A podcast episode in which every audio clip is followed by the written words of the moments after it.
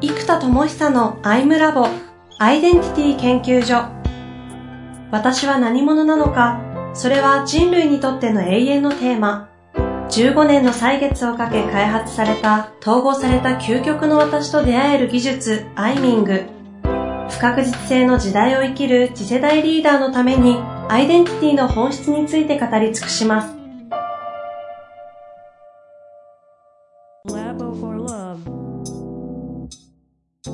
こんにちは、遠藤和樹です。生田智久のアイムラボアイデンティティ研究所。よろしくお願いいたします。はい、えー、よろしくお願いします。さてさて、今月も行きたいですが、まあ、ね、怒涛なんでしょうけれども、いかがですかね？はい、えー、怒涛なんですけども、えー、もうひたすら今リリースに向けてマーケティングとかいろいろやってるんですが、うんうんうん。えー、まず、えー、ここ最近のですね、最もブームなことがですね、こうウィズダムアーティストというアイデンティティから、こうウィズダムをアート化する究極のアウトプットって何なんだと。はいはい。考えていったときに、えっ、と、まず結論、アニメーションである。という概念に行き着いたんですよ。で、これ結局何かというとですね、えっ、と、目に見えない概念とか、研修とかってこう結局概念のインストールというか、やっぱ主体性という概念が、えっ、と、レベル3だったものがレベル5になったら、研修効果があるってわけじゃないですか。うん。で、そうすると主体性とはこうだからこの基準でやるんだってなって、その人が行動できるようになっていったら、それはもうアウトプットになるので、概念が変わるということがアウトプットなわけなんですよ。うんうんで、この概念が変わると、ある種宗教なんかもそうですけども、物語を通じてやるじゃないですか。うん。はいはい。なんで、神話とかそういう話ですか？ではもうおっしゃることです。なんでキリスト教の物語とか、うん。うん。あの、禅の物語とか、はいはい。なので、えーっと、この、結局ストーリーが、この概念を変えていくと。うんうん。なので、えー、まずこう概念と物語というものを伝える必要があるんですよ。概念が変わるには物語を伝える必要がある。はいはい。ロジックだけ主体性とは自ら動くことである丸とかあっても、なんかわかんないですよ。これでどういうことかっていうストーリーによって基準が全然違うので。うんうんうん。なんかあれですよね、そのプラトンが本質を語るときにロロジックでは自分たちの持つ言語だけでは語れないので神話に委ねるとかストーリーに委ねたとかなり同じ世界観ですよね。だと思。僕は全く哲学心理学を知らないので、はい。それ系を全く知らないので、自らそこに行き着いてるってことです。なんとも言えないですが。そうですね。うん。えっ、と、なんでこの概念と物語を伝えていきますと。で、昔はこれを例えば聖教書とか宣教師がやってたわけじゃないですか。で、これがもう現代は動画最強じゃないですか。はいはいはい。なるほどね。もうまさに YouTuber が流行ってるように、えそしてね、東進ハイスクールなんかもそうですけど、その、いろんな講師がたくさんいるんじゃなくって、もう超絶一流講師の動画を全部流せばいいというスタイル。そうすると圧倒的クオリティの動画が、まあだから宣教師を作らずにその教祖の人が、もう動画で話す方が、そこそこ宣教師の人よりも、教祖そのまんまの動画の方がインパクトがあると。えうん。うん。で、昔はね、その2000年前そんなことできないので、うん。現代だとできると。そう。概念を伝える物語を動画で出すっていうのがもう現代最強技じゃないですか。はいはじゃあ、動画で出すときに、概念を物語化するって考えたときに、実写だと限界があるんですよ。い。うん。で、あと、世界に広げようと思うと、やっぱりまだまだなんだかんだ言ってアジア人が主人公の映画って、メガヒットしないじゃないですか、やっぱり。やっぱりこう白人が主人公の方がメガヒットしやすいわけですよ、世界でははいまだまだ。ですけど、クールジャパンとかって言われて流行ってるのってアニメーションの世界じゃないですか。うんうんで、日本のアニメって面白くて、セーラームーンとかで何人かわかんないです、もはや。金色とか紫とか、うん。確かに。ピンクとかもはや。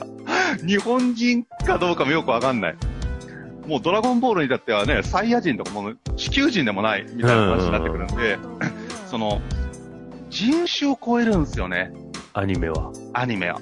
あで、この、だからやっぱ日本は、映画ではやっぱりね、ハリウッドにはどうしても難しいとこあると思うんですよ。その、ね、そう、差別がなくなってきてるとはやっぱり一部あるだろうし、あ。うんうん。あの、美意識とかもあると思うんですよね。差別的じゃなくってもね、こう、何人の顔が好みとかっていうのは人それぞれの好みの問題としてももちろんあるので、やうん。っぱそれを超えるのがアニメーションだし、うん。あと概念を物語化するときの実写の限界があるわけですよ。はいはいはい。実写でカメハメハ打つって結構な CG でもう完全なファンタジーになるじゃないですか。うんうん。アニメーションだとファンタジーが普通魔法を使えても、なんだろう、カメハメハ打てても空飛べても、アニメーションの世界では当たり前じゃないですか。はいはいはい。で、しかも日本が世界に誇る技術としてもやっぱり鬼滅の刃とかもそうですけど、映像クオリティがやっぱアニメーションにおいては日本独特の凄さがあるんですよね。うんうんうんなので、そういう意味でも日本初世界に思想とかこういうのを展開しようと思った時に、アニメーションっていう手段が、まあ、えー、概念を、無限の可能性のある概念を無限の表現ができるアニメーションの方が、えっ、と、CG よりもやりやすいなと思うので、うん。うんうん。いいし、かつ日本初世界っていう意味でもアニメーションが熱いということで、この概念を物語化した動画が、まあ、実写なのかアニメーションかでいうともうアニメーションだと。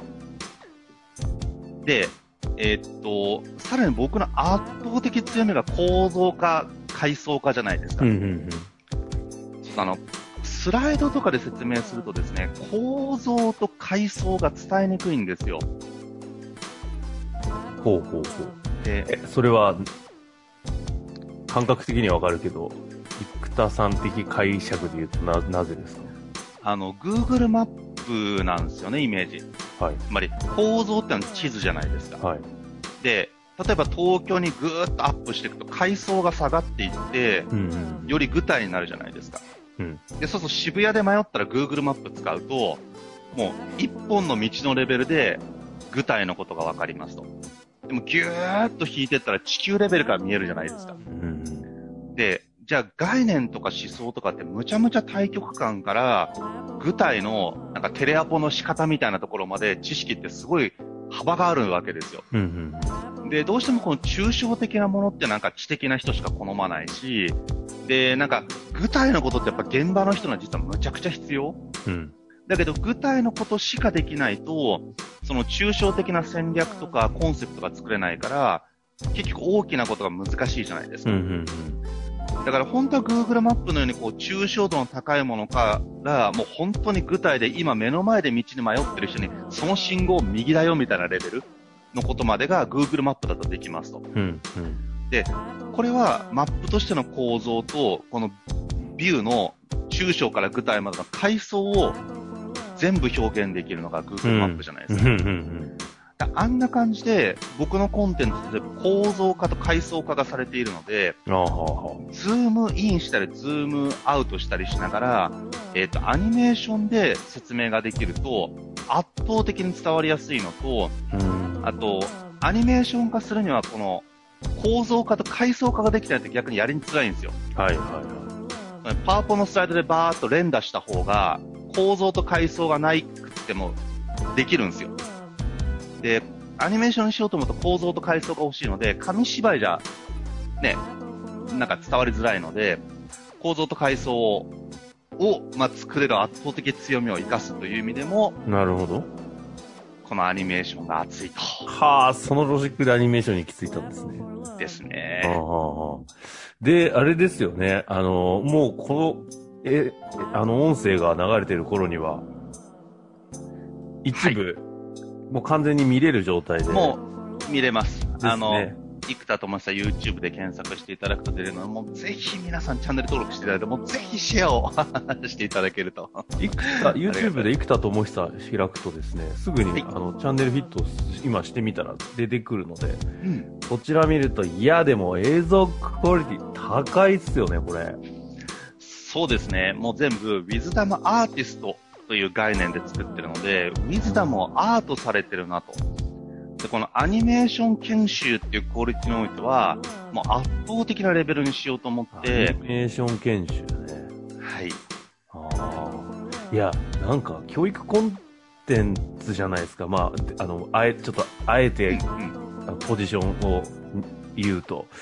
けど、これ見てると、教育というか、漫画アニメーション見てるというか、ななんか錯覚がすごいですよね。気づいたらめっちゃ見ちゃうっていうこの。そうですね。そう、おっしゃっていただけると熱いです。いやー、この、ね、まさにアイムラボでやってきた、この、なんていうんですか、抽象的な話とか、概念的な思想的な話とかが、実は構造として背景には存在していることは、ここのリスナーの方々はよく知ってるじゃないですか。その感覚で YouTube 見ると、え？みたいな。わかりやすっていうこの、いや、これはね、えぐい。そうですね。特にこれずっと聞いてくださってる方々が見ていただくと、構造図で説明されていくので、うん。むちゃくちゃわかりやすいと思いますね。わかりやすいっすよね。はい。いやー、ちょっと、感動 しております。はいい、ありがとうございます。や、なんでね、多分皆さんにとっては非常にこれは、いや、見ちゃうんじゃないですかね。あの、これからバンバン出していく方向ですか、じゃあ。そうですね。えーっと、もうこっからは、とにかくアニメーションをどんどん、えーっと、もう YouTube でもリリースしていきますし、で、メンタロイドと、えーっと、講座の連動させるときに、メンタロイドは、まあ、僕が話すんじゃなくて、メンタロイドで僕の代わりに登壇してくれる、えっと、まあ、メンタロイドがあの、女の子がエナって言って、男の子がシンって言うんですけど、このエナとシンを開発したお茶の水博士ポジションに、東郷中道っていう博士がいるんですよ。懐かしいな、昔そのコンセプトあったぞ。そうそうそう。絵本描こうとか、そのような話をしてた時に現れたキャラっすよね。そうです、そうです。だからあの何年前よ。それが、はいえっと、東郷中道が、まあ、うん明智小五郎みたいな感じで、お茶の水博士的に、こう、まあだから僕の分身ですよね、ファンタジーの世界。で、それがこう、メンタロイドを開発したっていう体で出てくるので、そのメンタロイドは iPhone 上でもうキャラクターが出てくるんで、うん。そこにちょっと実写の僕が入ってプレゼンすると、ちょっとやっぱ世界観崩れるんですよ。なんでそっち側ではこう、そのメンタロイドを作ったキャラクターが講義をしてくれると。へなんかそういう仕組みになってますね。ー。はいはい。え、これは、あの、い今どっちの話ですか？あの、えっと、要はサブスク的な形での、生田さんが開発される、その商品サービスに入った人たちが見れる話なのか、YouTube 的なこう無料コンテンツ側の話。あ、えっ、と、入った人たちが見れるんです。ジニアムの中のメンタロイドに全部込みなんですよ。いやー、一部無料で見てみたいですけどね。あ、それもね、見れるやつも作ります。あ出しますかメンタロイド一部使えるようになってるんですよ。じゃあ基本一旦今は、えっと、知ろうとすると、YouTube での生田さんチャンネル。ですね。ああとジニアムで検索していただいて。そっか、ジニアムもか。うんこのタイミングではもうジニアムも全部、じゃあ、うもう全部連動して動いてるってことですね。そうですね。ランディングページが今、リリースされてますいね。やー、着々と気づいたらなんか、建設が始まって、どんどん立ってきたなって感じですね、ここにいや来て。ー、もう長かったですね。もうだってここをね、もうこの、ポッドキャスト始まってから、なかなか世に出ないからもう、ね、ずっと引きこもりですからね、やっと、今までの全リソースを、こう、統合して、商品も作って、ね、アニメーション作ってっていう流れですね。アニメーション研修って概念もあんまり意外と存在しないですよね、きっと。そうですね。あと、やっぱ企業とかのアイデンティティを伝えるのも、ね、CI がコーポレートアイデンティティ、VI がビジュアルアイデンティティで、はいはい。マインドとかマインドアイデンティティで MI とか言うじゃないですか。うんうん。なんで、ここに、もはやアニメーションアイデンティティ、その企業のアイデンティティを表現するビジュアルアイデンティティまあ、あれはちょっと、トンマナ的な感じというかね、封筒とか名刺とか全部トーンを揃えましょうってイメージなので、えーっと、やっぱまあ、アニメーションが最強だなと、本当に。うん。うん。なので、あの、これからそのアイデンタリーカンパニーの一番コアとなるアウトプットをアニメーションだと。ちょっとアニメーション、ちょっと日本語英語っぽいですけど、こう、まあ、ビジュアルアイデンティティも不思議な表現なんで、まあ、日本ではそのブランディング系を好きな人たちだったら一応伝わりそうだなと思ってるんで、アニメーションアイデンティティって概念で、えっと、もう、その会社の存在をインナーブランディング用とか、えー、2C 用とかに作っていきますと。で、今ちょうど、あの、上場企業の支援もしてるんですけど、株主総会用の、えっと、存在意義を伝えるアニメーション今作ってるんですよ。マジっすか。そうなんですよ。それは、な、なるほどね。あーあなので、ー、そこ入っていけるんだ。いや、あの、ほら、うちの映像制作チームがハリウッドのチームなので、うん。いやいや、ちょっと待ってください。あれこれ言いませんでしたっけ？ここで。言ってないですね。言ってないですか？はい。ね、なんすか今の。うちのチーム、ハリウッド。いや、すごくね彼ら、そもそももう映像を志す時点で、ハリウッドの映像の学校に進学してるんですよ、皆さん。日本人なんですけど。で、そのままハリウッドで起業してるチームなんですよ。なので、技術とこだわりが異常なんですよ。もう、やばいっすね、もう。あ、だからこれぜひ皆さん見ていただくとわかるんですけど、うんうんうんですね。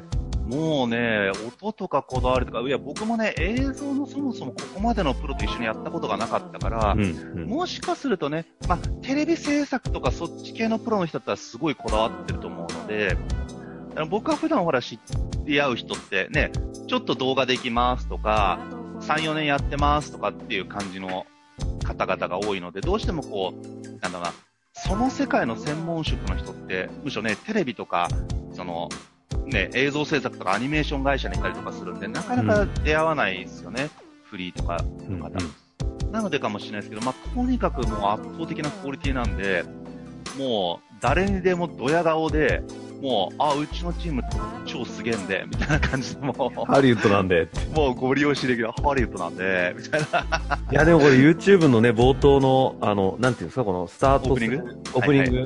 のアニメーションが多分そのチームなんですかね、これすらも。そうです、それもそうです。いやーこ、もうこれ見るだけで、わずか数秒ですけどね、ちょっとインパクトすごいんで、ぜひ皆さん一度見ていただいて。ここもね、そう、もう、いわゆるコンセプトとかアートディレクション僕がやって、あと概念をこう入れてもらう。